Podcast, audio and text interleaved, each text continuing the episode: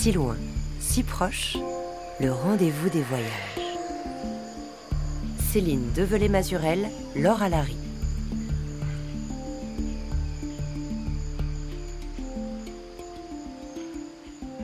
Bonjour à tous.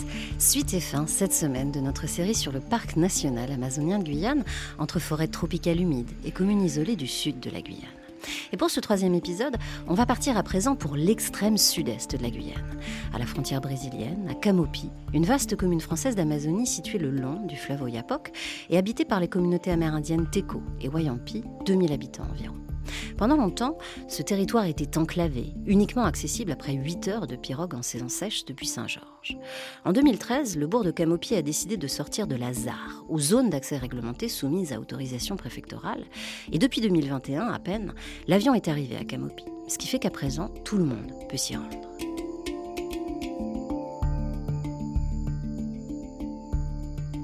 Jadis, c'est par le fleuve que sont arrivés les missionnaires et les colons, bercés par la propagande toute coloniale, qui disait qu'ici, les terres étaient, je cite, vacantes et sans maître. Et pendant longtemps, dans ces marges amazoniennes, l'exception était la règle. Et c'est seulement en 1969, à la suppression du territoire spécial de l'Inini, que les autochtones vont commencer à accéder à la citoyenneté française. Depuis, les Amérindiens de Camopi résistent et s'adaptent, comme ils l'ont toujours fait.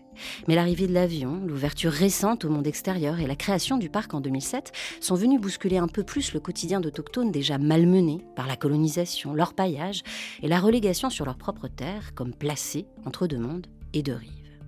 À Camopi, pour rejoindre le fleuve depuis l'aérodrome, il faut emprunter un chemin de terre cabossé, longer un poste de la Légion étrangère pour arriver jusqu'à un petit débarcadère. C'est là que nous attend la longue pirogue de Thierry Baltan, guide amazonien basé à Saint-Georges, dont la compagnie assure une partie du transport scolaire, car ici, tout se fait en pirogue.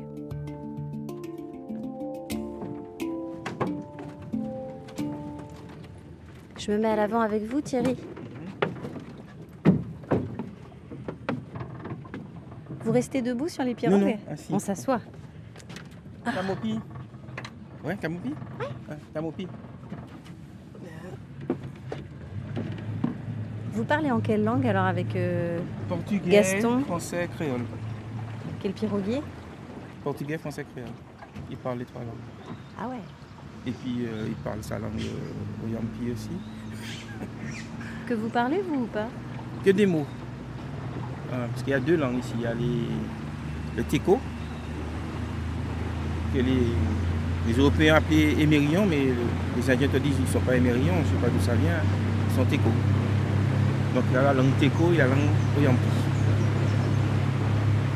Et ils sont répartis tout le long là du fleuve Oyapock, Alors, on se non, trouve. voilà, c'est-à-dire les, les Teco, ce sont ceux qui sont à Camopi en gros, et les Oyampi, ce sont ceux qui sont à Trois confins, confins de la Guyane. J'arrive pas à savoir de quel côté se situe la France, le Brésil. Alors tout ça c'est la France. Alors tout ça, c'est-à-dire Donc en fait, ça c'est la droite. On imagine que le fleuve n'existait pas, si c'était en continu, c'est la France. La France, la France. Et de l'autre côté, c'est le Brésil. Et en fait, c'est des îlets, comment c'est euh, tout C'est une autour presqu'île en fait. Ils se mettaient sur des promontoires, des endroits où ils pouvaient observer. euh, là c'est une espèce de presqu'île et le bourg est là. Entre, on ne peut pas passer la Camopi ni monter le Yapoc sans qu'on sache, parce qu'ils sont au milieu. Donc c'était des, des positions stratégiques, ancestrales, et puis ils sont restés. Attention. Euh, Gaston, au cap nous là-haut Dans à peu près une heure et demie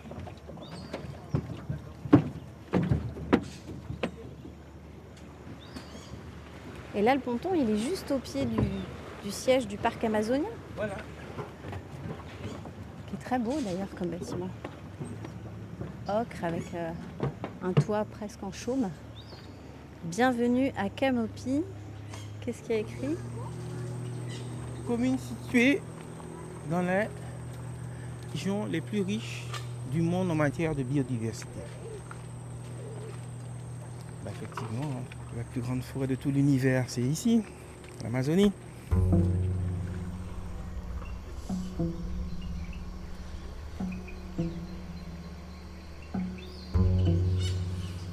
James Panapui, chef de la délégation territoriale de l'Oyapok, Camopi et Trois Sceaux au parc amazonien. Ça fait un long titre, ça. Oui, oui, oui. Et alors, votre famille, les Panapui, elle a fait beaucoup euh, pour la commune, et puis c'est une famille euh, de chamans, c'est ça? Oui, oui, ma, ma, famille, c'est une famille de, de chamans, euh, la lignée de chamans, on va dire. Et, mais mon père, lui, s'est mis, s'est évangélisé. Et alors, ça fait combien de temps que vous travaillez pour le parc? Moi, ça fait maintenant 15 ans avec la création. Mais avant ça, il y avait la mission pour la création. J'ai suivi euh, pendant 10 ans, de 97 à 2007. Donc vous avez accompagné toute la création du parc ici, euh, à Camopi, dans toute cette région autour de l'Oyapok Voilà, j'ai accompagné euh, le parc, euh, enfin sur l'Oyapok, avec les habitants Teko, Wayampi, voilà, et tous ceux qui habitent ici. Quoi. On sent que ça a été un travail de longue haleine, quoi. Ça prend du temps. Oui, ça prend du temps, puisque moi, je résonne toujours un peu dans la perception des Amérindiens, parce que pour eux, ils ne voient pas le raisonnement d'un parc national. Comme il y a un ancien qui m'a dit, quand je lui ai parlé du parc national, enfin, créer un parc national en Guyane, il m'a dit, pourquoi on a besoin d'un parc national chez nous?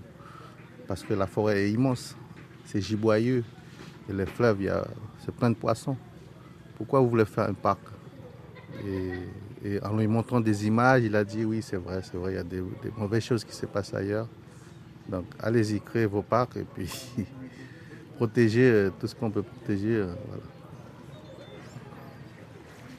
Là, on est au bord de l'Ouyapok.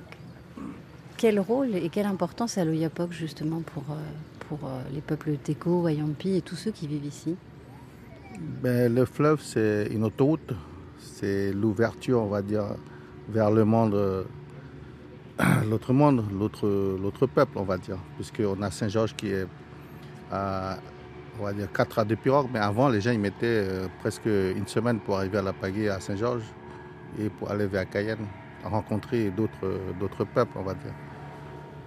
C'est vraiment, le, on va dire, le pilier, c'est ça qui nous tient. C'est pour ça que tous les villages sont près du fleuve parce qu'on aime bien être, voir le fleuve, voir les gens qui passent. Normalement, il y a les bourgs où il y a l'école, le dispensaire, gendarmerie, puis des enseignants qui sont concentrés là-bas, et puis quelques maisons Teco et Wayampi de part et d'autre du fleuve, quoi. côté Oyapok et côté Camopi, rivière Camopi.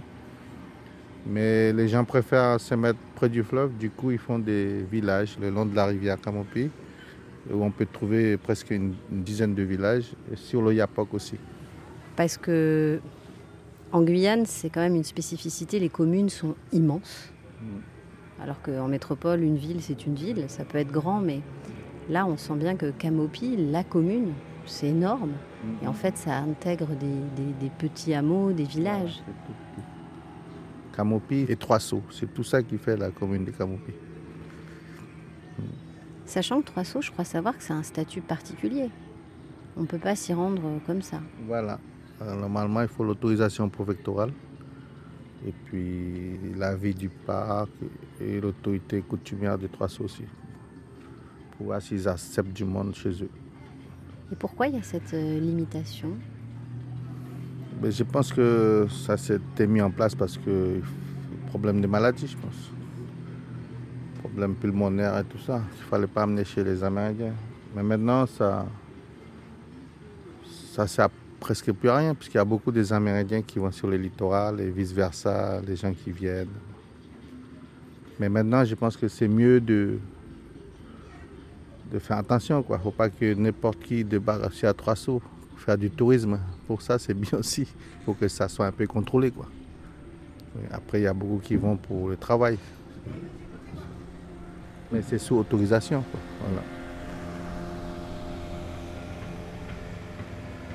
C'est vrai que c'est l'autoroute. Hein. On n'arrête pas d'entendre des pirogues qui passent.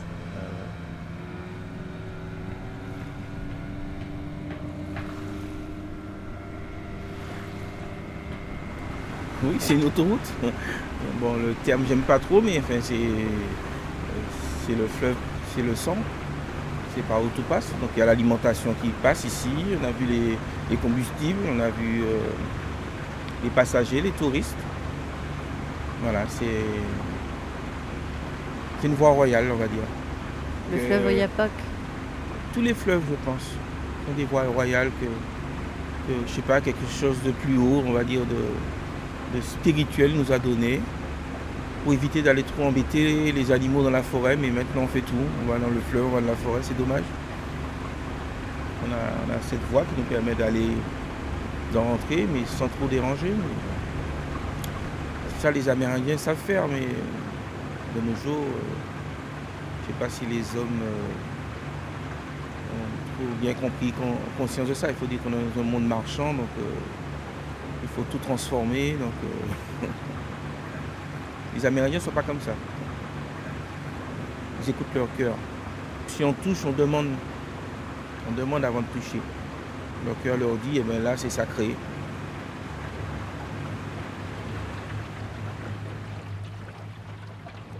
Là c'est le premier saut ici.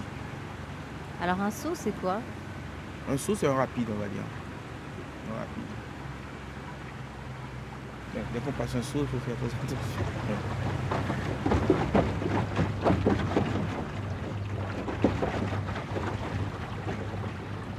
À toutes ces formations rocheuses là qu'on voit, qui affleurent là au-dessus de l'eau.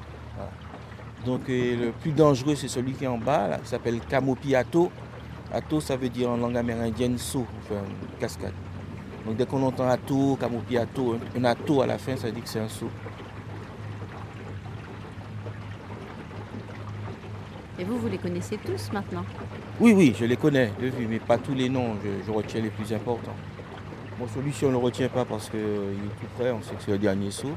Mais l'avant-dernier qui est dangereux, on sait que c'est Kamopiato, on connaît Wakaikani, on connaît.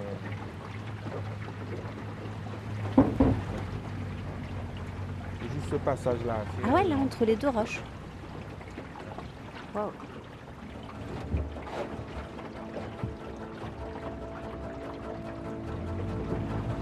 Là, c'est bien.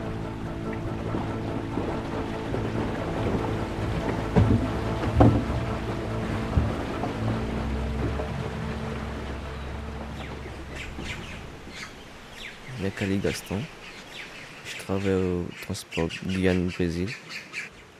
En tant que pilote, euh, mon métier c'est plutôt bien, bien transporter les enfants déjà.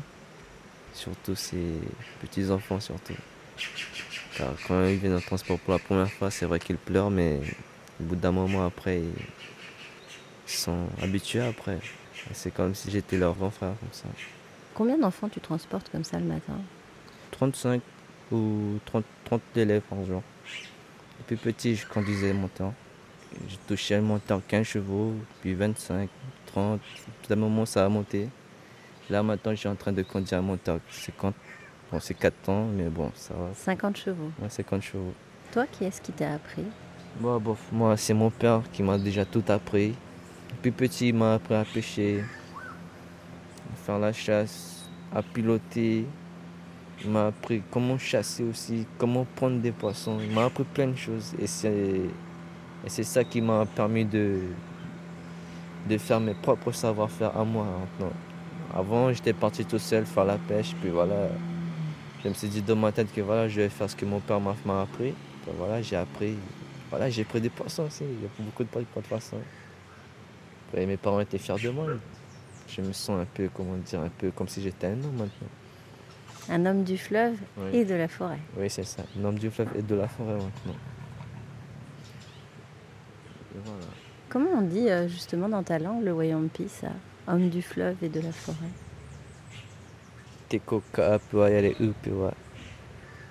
Ça veut dire tu es un homme du fleuve, mais ta moitié appartient à la forêt.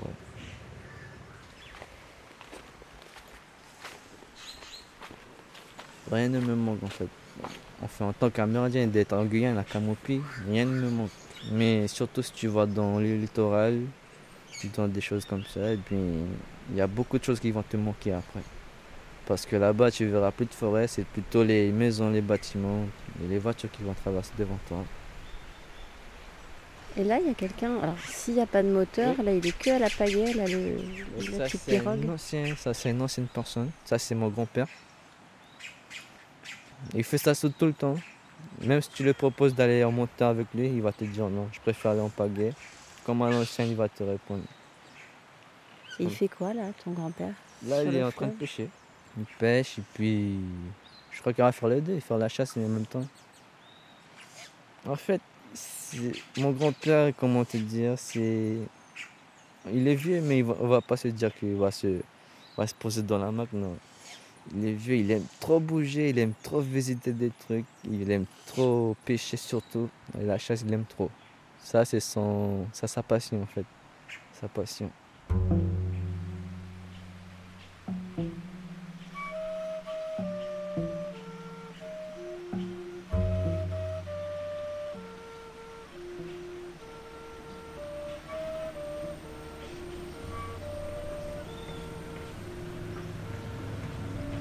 En face, c'est le Brésil. Là, c'est le village brésilien, Villa Brasil. Et c'est à combien de mètres, là, le Brésil, de l'autre côté du fleuve, le Yapok Ça doit faire 200, 250 mètres. Voilà, on traverse tous les jours hein, pour acheter à manger, du riz, gaz, essence, tout ce qu'on peut trouver, euh, des produits de première nécessité, on va dire, quelque part, mais des- surtout des produits brésiliens. Et voilà. On et aussi, ils traversent côté français aussi. Ils font, ils font l'inverse. Ils viennent travailler dans les abattis. Ils nous aident aussi à faire des carbets, des maisons, et puis d'autres travails. Donc c'est un lien, c'est pas une frontière pour euh, les gens du fleuve? Pour nous, non, il n'y a, y a pas une- il y a pas de frontière, il n'y a pas de barrière. On a la police française qui est là, on a la- l'armée brésilienne aussi qui est là. Euh, voilà, de temps en temps, ils font des contrôles sur le fleuve pour voir euh, si tout se passe bien, s'il y a des drogues, s'il y a la prostitution et tout ça.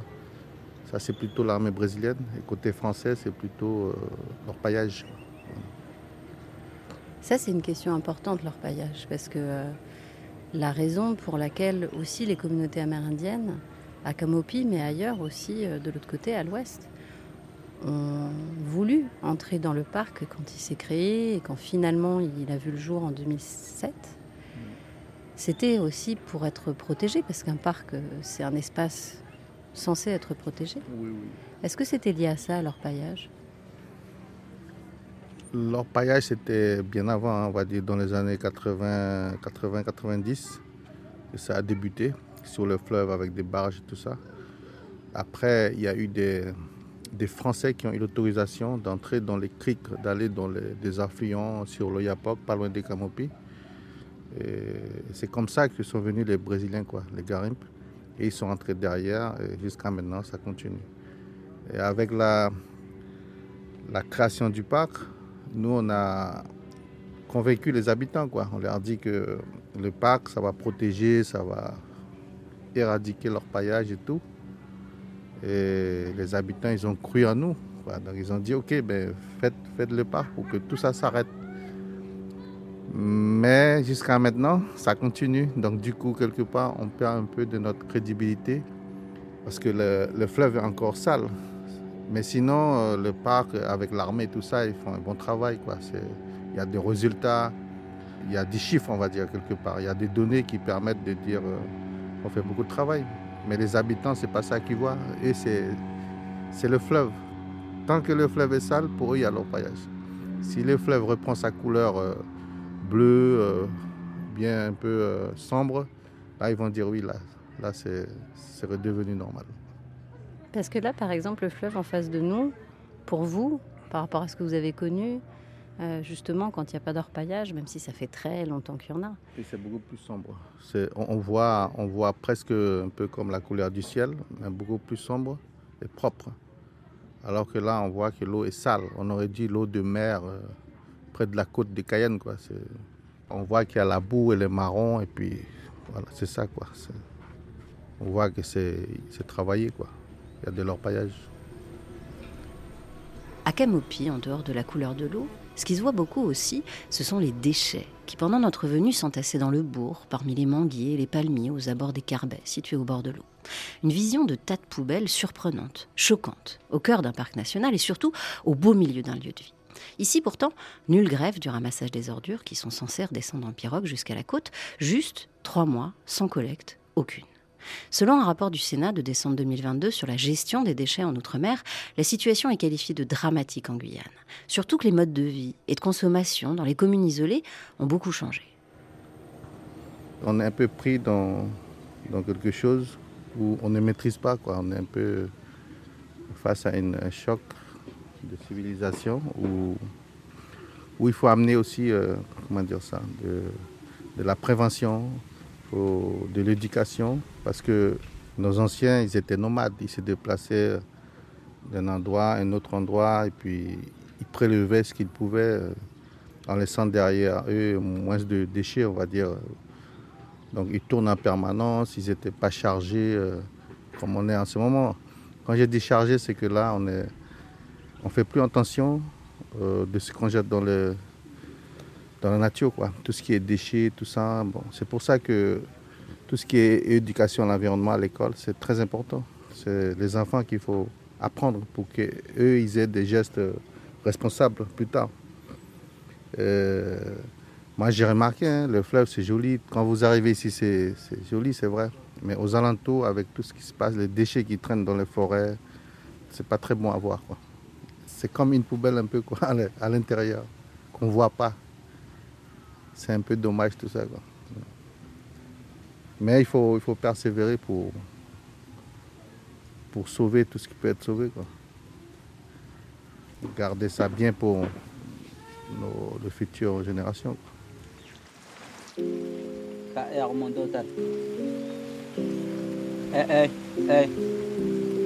Japaka. Kamopi one, number one. Wayampi, c'est Junam.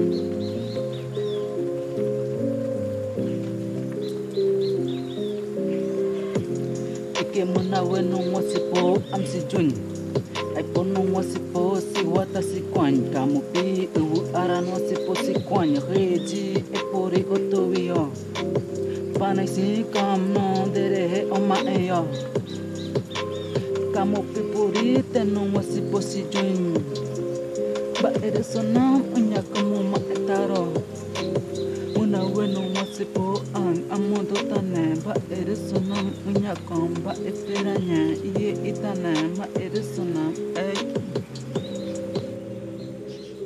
Bonjour, Marion Jacquelin, euh, donc agent, euh, enfin responsable développement pour euh, la délégation territoriale de l'OIAPOC, qui concerne donc la commune de Camopi et l'écart de Trois Sceaux, depuis deux ans maintenant. Je suis du territoire, je suis née en Guyane. Du coup, du coup c'est voilà, une dynamique euh, que j'ai pu mettre en place assez rapidement avec un contexte que déjà je connaissais, que je ne découvrais pas entièrement en arrivant. Qu'est-ce que ça implique justement ce développement? À quoi vous travaillez? Ben nous, le parc amazonien, parce que euh, ce territoire était euh, habité avant qu'on ait ce projet, euh, on ne pouvait pas envisager de juste mettre sous cloche et de préserver euh, la nature. Il y avait des vrais enjeux pour les populations, notamment l'amélioration du cadre de vie et puis structurer des filières économiques dites durables, en tout cas que nous, on peut accompagner. L'agriculture, le tourisme. Euh, donc c'est ça le, le, rôle premier d'un agent de développement sur les territoires du parc. Mais après, voilà, il y a un contexte structurel où tous les partenaires euh, administratifs ne sont pas forcément au quotidien présents. Et pour accompagner les gens vers euh, du développement, vers des projets, il faut souvent passer par euh, des papiers, des démarches administratives. Là, on a maintenant la pirogue administrative, France Service, mais c'est un rythme d'une fois tous les deux, trois mois. Et pendant ces deux, trois mois, il y a quand même des choses, des fois, à impulser, à lancer. Et du coup, voilà, on est pluricasquette.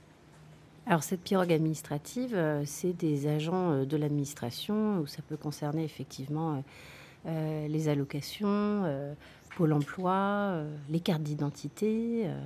parce qu'en fait, ici à Camopi, il y a beaucoup d'habitants, citoyens français, qui n'avaient pas de compte bancaire, qui ne pouvaient pas justement recevoir d'allocations et qui n'avaient même pas de carte d'identité, de, rien. Oui, toujours. Hein. J'ai encore rencontré un jeune à Trois Sceaux qui a fait plein de procédures, même au tribunal, parce que justement, il n'avait jamais eu son acte de naissance, il n'a jamais été reconnu, donc il a 37 ans il n'a toujours pas de papier, il n'a pas été scolarisé du coup. Enfin, il est passé entre les mailles d'un système parce que ben on n'a pas su enclencher ou, que les gens n'ont pas pu accéder aux démarches euh, si simplement. Et c'est loin d'être évident pour eux. S'il n'y a pas un accompagnement, c'est récent. L'arrivée de l'école, de la commune, euh, de toutes ces règles, enfin, ça peut pas être assimilé comme sur les autres territoires. Euh, sur lesquels les parcs nationaux travaillent. La Guyane a un contexte bien, bien particulier. Mais en tout cas, on est vraiment un appui pour le territoire, un relais au niveau de tous les partenaires qui, qui doivent œuvrer euh, bah, pour, pour les habitants, pour les projets, pour le suivi administratif, pour leur régularisation. Voilà. Vous organisez aussi les journées de la bâtie. Qu'est-ce que c'est exactement? Les journées de la bâtie, c'est l'idée de pouvoir euh, dynamiser un moment de vente euh, autour de tout ce qui peut concerner la bâtie. La bâtie, c'est le moyen d'autosubsistance. Euh, donc il y a la chasse, il y a la pêche, et puis il y a sa petite parcelle d'abattis où on cultive son manioc, ses bananes, son ananas. Et voilà, et c'est ce qui permet de s'alimenter, de produire la cassave, le couac. Pour aller à la bâtie, il faut des outils fabriqués de manière artisanale avec de l'arrouement. Donc c'est tout ce qui est lié à la vannerie, les catouris pour porter le manioc ou les bois pour euh, pouvoir euh, cuire ses aliments, la couleuvre pour presser le manioc. Enfin voilà, il y a moyen de créer de l'activité, de pouvoir euh, dynamiser justement cette activité culturelle qu'est la bâtie et que les jeunes voient l'enjeu bah, de développement économique qui peut aller avec on, organise tout ce qu'il faut, on crée les outils de suivi de la méthodologie, la logistique qui peut aller autour d'un événement comme celui-là, et en espérant qu'après, soit une association euh, locale, soit peut-être la mairie, euh, en tout cas que ça puisse être euh, ressaisi après directement.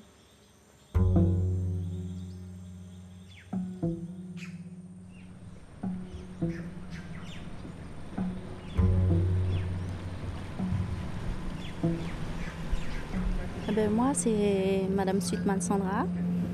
Je suis, euh, je suis née à Cayenne, mais je suis de Camopi. Euh, je suis ATSEM, je travaille à l'école maternelle. Et, euh, Et, vous êtes Teco Vous êtes Wayampi je suis, je suis les deux. Je suis métissée, au fait. Et comment ça se passe alors à Camopi? Vous, vous travaillez, vous avez dit vous êtes ATSEM, donc c'est l'école maternelle? Oui, c'est ça. Et il y a beaucoup d'enfants ici? Oui, il y a beaucoup d'enfants, oui.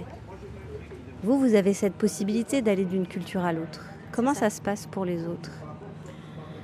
Eh bien, euh, par exemple, ici à Kamopi, les enfants n'ont pas tendance à aller euh, à la bâtie, à, planter, à cultiver. Eh ben, nous, on est là pour, le, pour les apprendre, pour les motiver. Je parle surtout de mes enfants parce que tout le week-end, je pars avec mes enfants euh, vers, vers mon terrain. Il est où votre terrain? Il est à deux heures d'ici. Deux heures de pirogue Oui, deux heures de pirogue d'ici. Et donc tous les week-ends, là, vous allez y être demain? Ben, J'y pars ce soir. Et c'est une façon justement de continuer à transmettre la culture? C'est ça. Euh, les enfants s'intéressent. Et même pour leurs études, les enfants, quand ils restent au bourg, ils n'ont pas tendance à, étudier, à, se concentrer sur euh, leur travail. Alors que quand ils sont éloignés, ils n'ont pas de réseau de, de Wi-Fi, de, téléphone. de téléphone, ils n'ont rien. Et la langue, vous leur transmettez aussi? Oui, beaucoup. La langue, euh, il ne faut pas l'oublier. Parce qu'il y a aujourd'hui un vrai enjeu, vous avez dit on perd notre culture quand je dis on perd notre culture, c'est-à-dire que les, danses traditionnelles, euh, les cultures, euh, les habits traditionnels, euh, le génipa, les perles, tout ce qui va avec. Qu'est-ce que c'est le génipa Le génipa, c'est notre teinture à nous. C'est une sorte de, de tatouage, au fait. Il faut perpétuer ça. C'est ça. Comment ça se fait? Est-ce que c'est à chaque parent dans sa famille de le faire? Est-ce que au sein des conseils coutumiers vous en parlez? Est-ce qu'au niveau de la ville on en parle de tout ça? Non, c'est dans, la famille en fait. Mon grand-père était chef coutumier. Il s'appelle euh, Norbert euh, Sudman. Ensuite euh, venait mon père qui était maire de Camopi, Paul Sudman. Il était aussi médecin de Camopi. Et ce temps-là, il y avait beaucoup de discussions, il y avait beaucoup de, réunions, de beaucoup de choses. Mais aujourd'hui, je ne vois pas ça. Ça devait être le premier médecin le premier amérindien Wayampi. Voilà, c'est ça. Il est le deux, hein. il est métissé comme moi-même. Euh, fier de l'être, euh, ben, il a réussi, il a. Euh, il s'est battu pour avoir le collège ici, donc il a eu. On a le collège euh, qui se nomme Paul Sutman ici. Est-ce que ça, c'est une question importante que de scolariser vos enfants ici? Parce que c'est un vrai problème en Guyane française surtout dans les communes dites isolées, c'est que souvent, pour les études supérieures, voire dès le collège, il faut aller ailleurs, plus loin. C'est ça. Là, euh, on a de la chance que nos enfants aillent euh, au collège ici. Après la troisième, euh, ils se préparent pour aller sur le littoral. Vous, vos enfants, ils, ont, ils sont partis? Mes enfants, mes deux enfants sont partis. Ça s'est mal passé. Ils sont revenus. Donc là, je suis avec la fille, l'unique fille qu'elle est en 5e A. Elle va partir euh, en troisième. Mais là, je suis en train de réfléchir si je, la laisse partir toute seule ou alors je l'accompagne. Ça voudrait dire euh, vous arracher à Camopi. C'est ça, exactement. Mais euh, c'est pour le bien des, des enfants, quoi. C'est pour la réussite des enfants. Donc c'est toujours une décision grave quand même. C'est ça. Parce que mes deux enfants, je les ai laissés partir euh, tout seuls. Ça s'est mal passé. Euh, j'ai eu mes enfants défigurés, euh, en mauvais état. Donc je préfère pas que la fille subisse ce que leur frère subit. il ne pourrait pas y avoir un lycée ici à Camopi? Il y, a, quand même beaucoup de collégiens. On est en train de réfléchir. après, ça va dépendre de la commune. C'est c'est toujours euh, une question euh, qu'on se pose. Pourquoi il n'y a pas de lycée? Voilà, c'est ça. Hmm.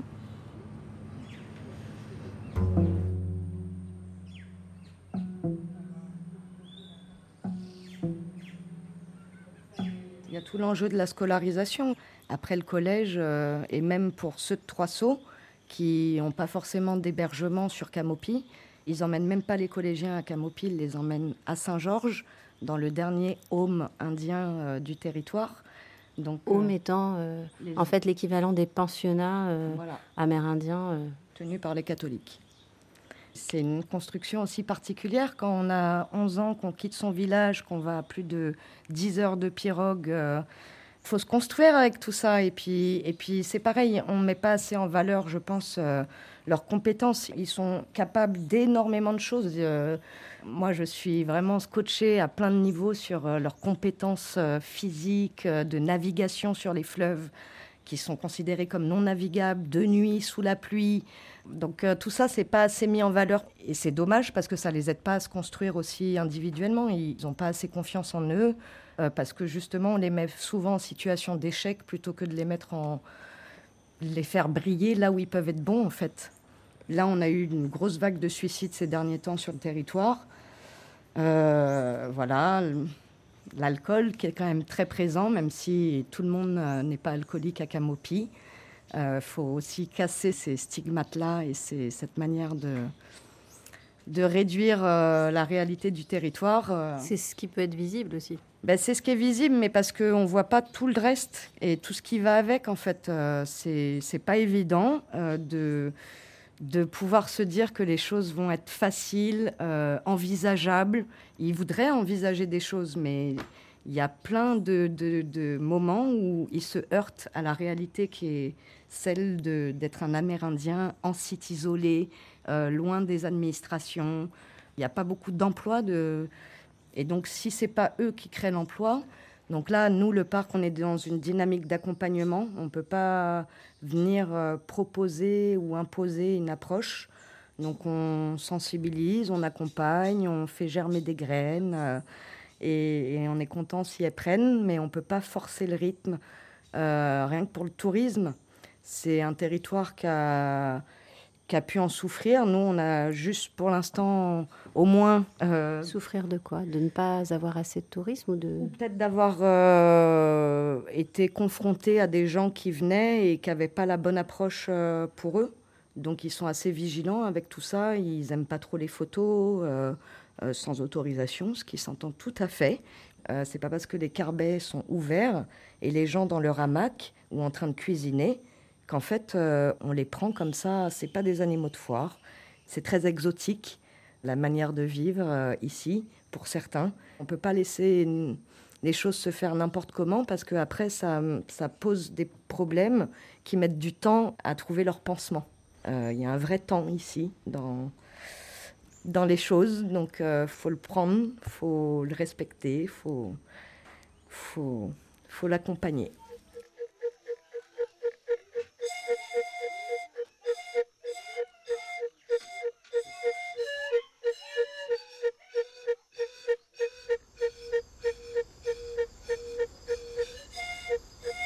Doit pas croiser les bras parce que autant qu'on se réveille aujourd'hui pour montrer euh, l'histoire, la culture.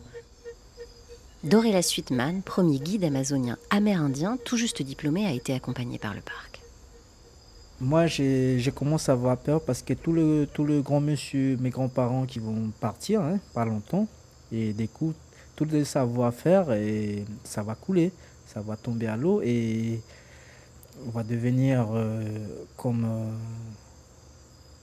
comme en occidental. Hein. On, on, est rentré déjà dedans et des coups, euh, malheureusement, si on ne bouge pas, et c'est comme ça que ça va tomber à l'eau, on perd notre culture avec la langue, les gens qui, qui, commencent, qui à oublier aussi.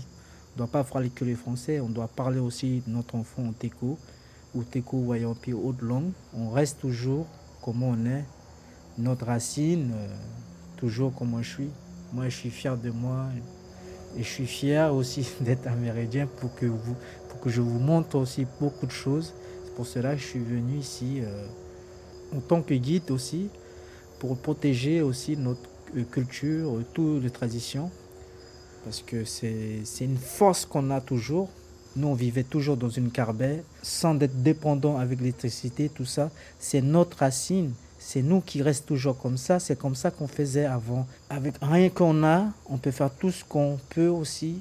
L'autonomie L'autonomie, qu'on peut le faire. C'est pas que l'argent. On doit être fier de nous, comment ils vivaient les ancêtres avant. Les gens aujourd'hui, pour eux, c'est voilà, la vie est, la vie est bien avec l'argent.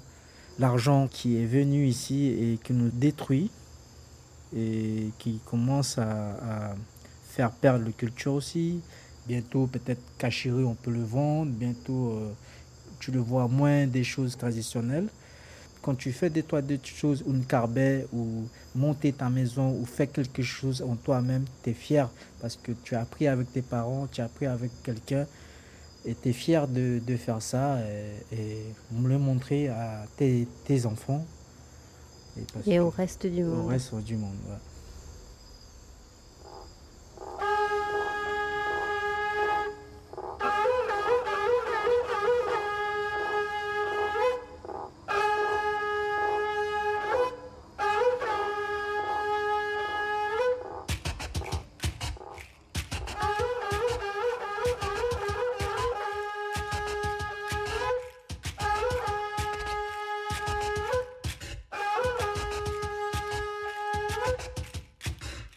La culture autochtone et établir des passerelles entre les deux mondes, c'est ce qu'a toujours fait aussi l'artiste Teko et Wayana, Tiwan Kuchili, dont une partie de la famille vit à Kamopi et qu'on a rencontré sur le littoral.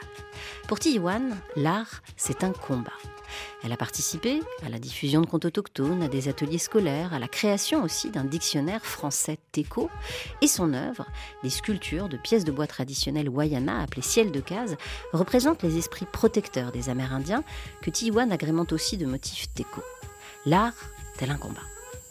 Alors le message aujourd'hui que j'ai envie d'apporter, c'est qu'il faut toujours continuer en fabriquer les marouanas, donc les ciels des cases, et en fait voir ailleurs, parce que c'est l'art qui voyage et que les gens qui sont à l'extérieur des voient qu'il y a ces objets qui est tellement magnifiques et que ces personnes qui ont ces cultures-là sont en train de se faire euh, empoisonner par le mercure, que quelque part, il faut que, il faut que cela cesse, quoi. C'est ça, en fait, dans les communautés. On a notre support qui est joli, mais sauf que derrière, on est dans les milieux où il y a beaucoup d'orpaillage. Et l'orpaillage, qu'est-ce qu'il amène la, prostitution, la violence, etc. Et que cet art-là, il faut que ça voyage. C'est comme ça, peut-être qu'on peut, euh, peut montrer qu'on a de la valeur et qu'il ne faut pas l'oublier, quoi. Même si nous sommes euh, de la nationalité française, mais on n'oublie pas qui nous sommes. Euh, je vois euh, des personnes qui sont comme moi, qui savent s'adapter à des, des mondes. Et il y en a d'autres qui ne savent pas en fait. Quand vous dites deux mondes, c'est en gros le monde français. Le monde français et les teco, quoi. Et le monde amérindien. Voilà, le monde amérindien. Je vais vous dire, il y a tout le temps, euh, c'est comme si nous étions des, des, des primitifs. On a l'impression qu'on ne parle pas. Chaque fois, on nous envoie des gens qui, qui nous font des rapports. Voilà, euh, je suis passé par là, il y a tant de suicides. Je suis passé par là, il y a tant et tant. Et après, la personne repart. C'est encore une autre personne qui fait encore les mêmes choses. Alors, il y a tout le temps de l'argent qui jette par la fenêtre. Mais il n'y a jamais eu quelque chose de, concret qui se passe. On a des jeunes gens qui sont diplômés. Et pourquoi ce sont des associations qui viennent d'ailleurs, qui vont euh, vers des gens qui ne connaissent pas et qui essayent d'apporter, par exemple, le soutien psychologue? On ne peut pas comprendre quand on ne maîtrise pas la langue de l'autre. Les autochtones du Canada, ils sont avancés par rapport à, aux Amérindiens d'ici. À l'hôpital, il y a des autochtones qui travaillent avec les médecins. Dans les milieux incarcérales, il y a des autochtones qui travaillent avec les, les agents. Donc, il y a toujours. Mais pourquoi ici, on n'a pas ça?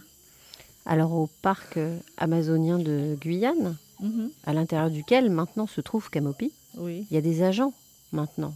Oui, il y a les agents. Alors, je vais vous dire, vous allez peut-être me prendre pour dur, mais c'est ma façon de voir les choses. Alors, le parc, pour moi, c'est une institution coloniale. Et pourquoi? Ils prennent des Amérindiens locaux qui travaillent avec eux, mais ce n'est pas eux qui décident. Les décideurs, ce sont des gens étrangers aussi. On est toujours gouverné par des, gens qui... C'est toujours comme à l'époque quand ils ont trouvé la, la Guyane. Quoi. Et c'est nous qui devions euh, un étranger chez nous. Et maintenant, il faut qu'on se batte pour avoir la terre. C'est pas normal. Quand les colons sont arrivés, qui ont trouvé là Ce sont des Amérindiens.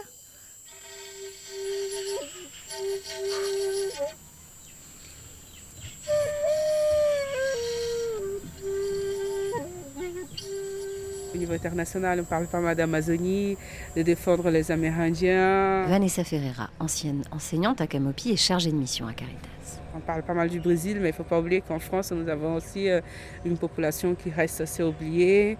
Et on espère qu'on puisse aussi entendre la voix de cette population. Parce que c'est vrai qu'en métropole, on n'entend pas cette voix-là. On ne sait pas qu'ici, oui, bien sûr, on est en territoire français. Et que euh, ces Amérindiens, Wayampi, Teco, ici, en tout cas à Camopi, il y en a d'autres. Il y a d'autres communautés autochtones dans toute la Guyane française. Ben, ils sont français. Eh, ils sont tellement français qu'il y a le drapeau là, pas sur le cocotier. Après, l'arrivée de la France, elle est marquée par l'école, qui est juste là en face. Donc c'est l'école de la République et c'est là qu'ils commencent à apprendre à lire, à parler et ils n'assimilent pas totalement tout, mais ils, vivent entre deux cultures. Entre deux mondes ou pas? Entre deux mondes, oui, totalement différents. Et c'est peut-être ça qui peut déstabiliser un peu plus cette jeunesse.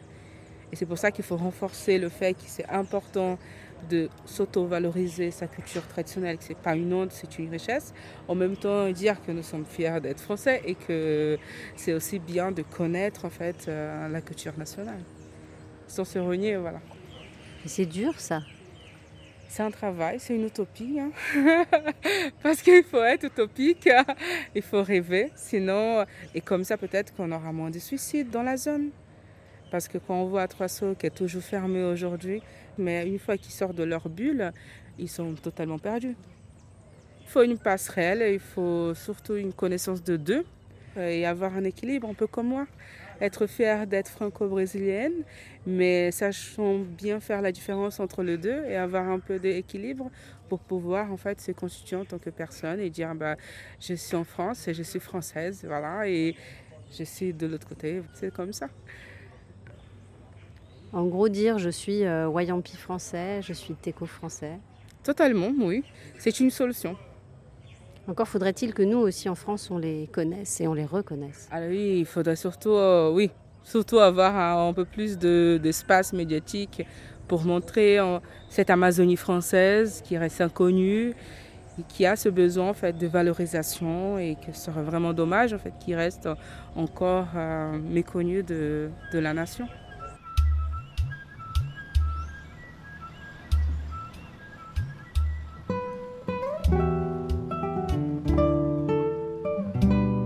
Dans toute la Guyane, ils sont six. Six peuples autochtones. Les Kalinia, les Balikours, les Lokono, les Wayana, les Wayampi et les Teko. Et tous, en tant que citoyens français et autochtones, revendiquent une véritable reconnaissance de leurs droits, avec en tête l'accès à la terre, mais aussi la sécurité contre l'orpaillage et la pollution au mercure. Dans les territoires de l'Est, comme Camopi ou Trois-Sauts, le taux de mercure chez les habitants est 3 à 5 fois supérieur au seuil établi par l'OMS. Autre chiffre alarmant, le taux de suicide chez les jeunes, qui est lui 8 à 10 fois supérieur par rapport à la France métropolitaine. À Camopi, alors qu'en fin de journée, on discutait avec Vanessa sur la place du bourg, à l'ombre des palmiers du drapeau français, la nouvelle d'un nouveau suicide est tombée. Une jeune femme amérindienne, d'une vingtaine d'années, elle s'appelait Rosa, et son nom Wayampi signifiait étoile filante. Nous lui dédions cette émission. Camopi, territoire sensible, c'était le troisième et dernier épisode de notre série dans le parc amazonien Guyane. Merci aux équipes du parc et à la délégation de Camopi, merci aux Camopiens, merci à Anne Pastor, merci enfin à Flavia Serve. Laura Larry, Céline Develay-Mazurel, on vous donne rendez-vous la semaine prochaine, même jour, même heure, pour d'autres voyages.